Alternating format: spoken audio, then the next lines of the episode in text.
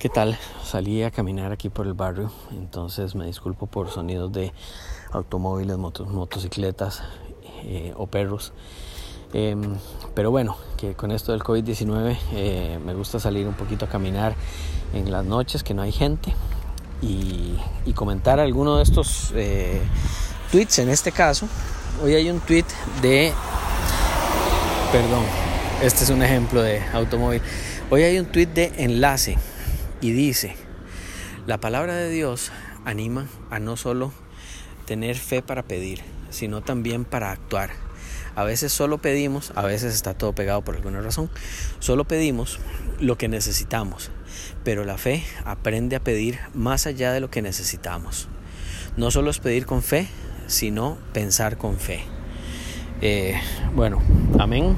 Eh, yo creo que este es el tipo de frases que, que que hace que los cristianos eh, se queden pensando en que realmente se está diciendo algo cuando no se está diciendo absolutamente nada.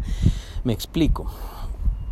Eh, esta es una variación de esta frase de eh, a Dios rogando y con el mazo dando, a donde se dice, bueno, sí, hay que pedir, pero también actuar para que suceda aquello que se pide.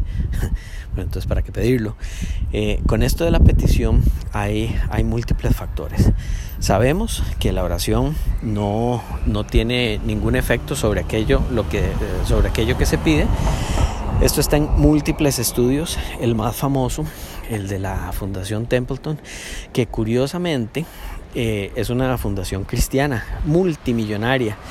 Ellos hicieron un estudio que costó 2.4 millones de dólares para determinar, que era el resultado que ellos querían, eh, que ellos esperaban, que la oración funcionaba.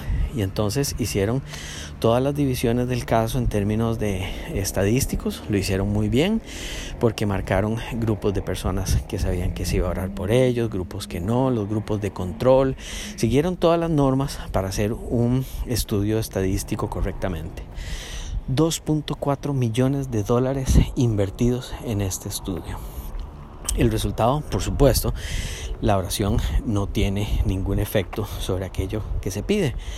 Eh, y las, las, explicaciones, por supuesto, en un sistema de lógica de brechas, que es lo que eh, explico en el, en el libro eh, que estoy escribiendo, eh, con una lógica infinitamente elástica podemos adecuar cualquier resultado que haya tenido el estudio.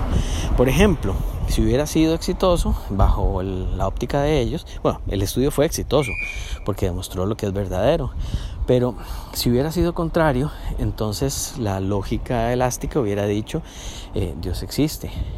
Si tuvo estos resultados mediante un, eh, Em, razonamiento de lógica elástica, piense, por ejemplo, en que el estudio se hubiera hecho pidiendo al dios Zeus. Y juguemos a que usted debe encontrar alguna forma de explicar por qué no sirvió ese estudio, como un juego. Y lo estoy diciendo, no lo estoy diciendo de manera sarcástica, sino haciendo un juego mental. Entonces, ¿qué podría decir uno? Bueno, a Zeus no le gusta ser medido porque se está actuando en contra de la fe. Esa podría ser una. Yo podría decir también, eh, mm, Zeus no actúa cuando eh, se están pidiendo las cosas por una razón que no es honesta y en este caso era para un estudio, entonces por lo tanto no quiso actuar. Eh, y cualquier tipo de, razonamiento infinitamente elástico que se quiera tener. El, resultado siempre es el mismo. El estudio, por supuesto que no funcionó. Hay más de 42 estudios de diferentes eh, universidades, hospitales, incluyendo el Mayo Clinic, que es una de las instituciones más respetadas a nivel mundial en este tipo de, bueno, en estudios científicos en general, y los resultados son los mismos. Entonces, ¿qué es lo que vemos para llegar al, punto de lo que está diciendo esta gente de enlace? Em, si yo pido algo a un Dios infinitamente poderoso y esto se cumple, entonces por supuesto que es milagro.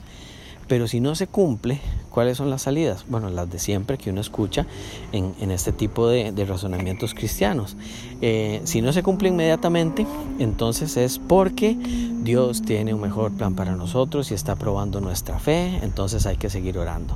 Si ya realmente no se cumple del todo, que la señora se murió, que no salió bien de la operación, que no se consiguió el trabajo, entonces la respuesta es, Dios tiene un mejor plan para ti.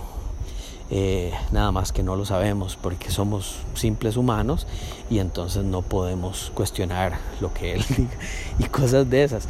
¿Cuál es el problema?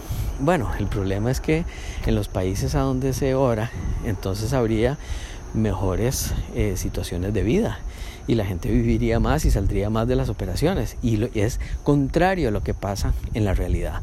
En la realidad, los países eh, a donde más se ora, que son los más pobres en general, los que tienen menor índice de, educación, eh, son aquellos a donde eh, la gente vive menos, gana menos, no obtiene aquel empleo que le pidió a Dios. ¿Qué es lo que pasa en los países, en los países ateos? que hay mayores niveles de vida, mayores niveles de educación, mayores niveles de salud y mayores ingresos y menor criminalidad. Entonces, em, por todo lado, el pedir ya sabemos que es algo que no funciona. Em, sin embargo, podemos muy fácilmente convencernos de que sí funciona. Eh, y esto se da mucho en gente que cree en el karma, por ejemplo, a donde a todo el mundo le pasan cosas buenas, cosas malas, cosas buenas, cosas malas y van en desorden. A veces pasan tres malas seguidas y uno dice se me vinieron todas juntas. A veces pasan dos buenas seguidas, etc. El asunto es que siempre va a existir una mala o una buena en el futuro.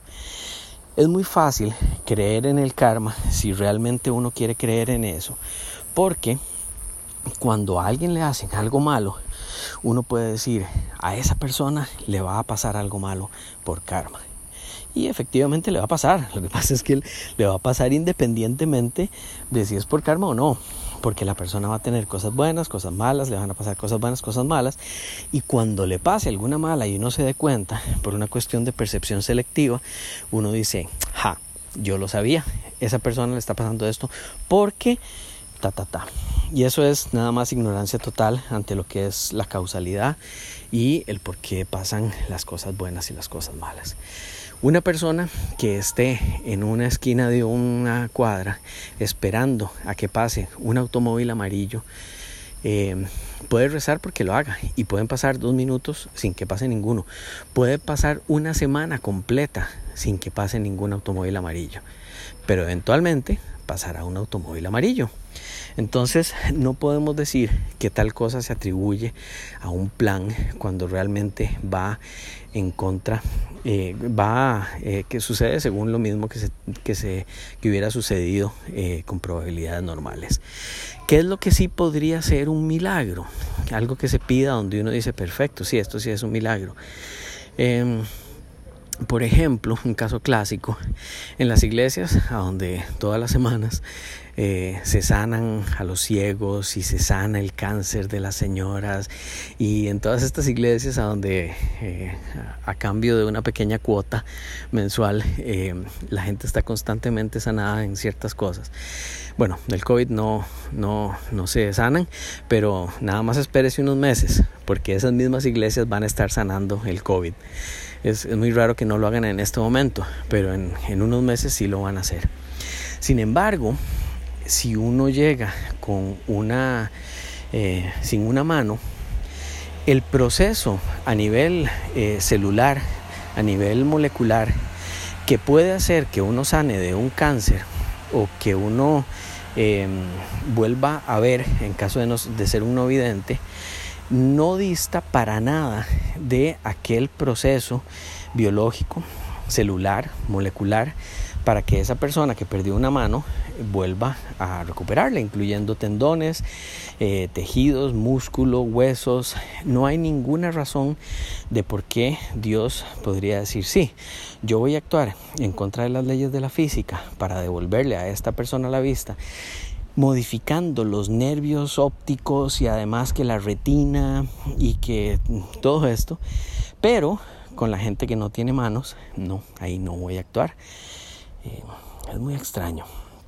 Pero bueno, voy a seguir caminando y ya estoy respirando de, de manera agitada, así que no puedo hablar muy bien. Pero eh, les invito a, eh, a leer el, el link ahí de enlace y ver a qué me refiero.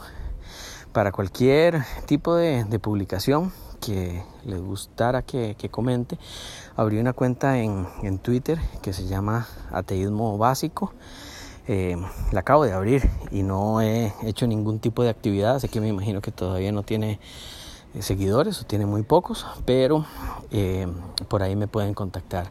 O si tienen alguna consulta o si son creyentes y les gustaría conversar de algo, ahí podemos conversar. Que estén bien, un gran saludo, quédense en casa y lávense las manos.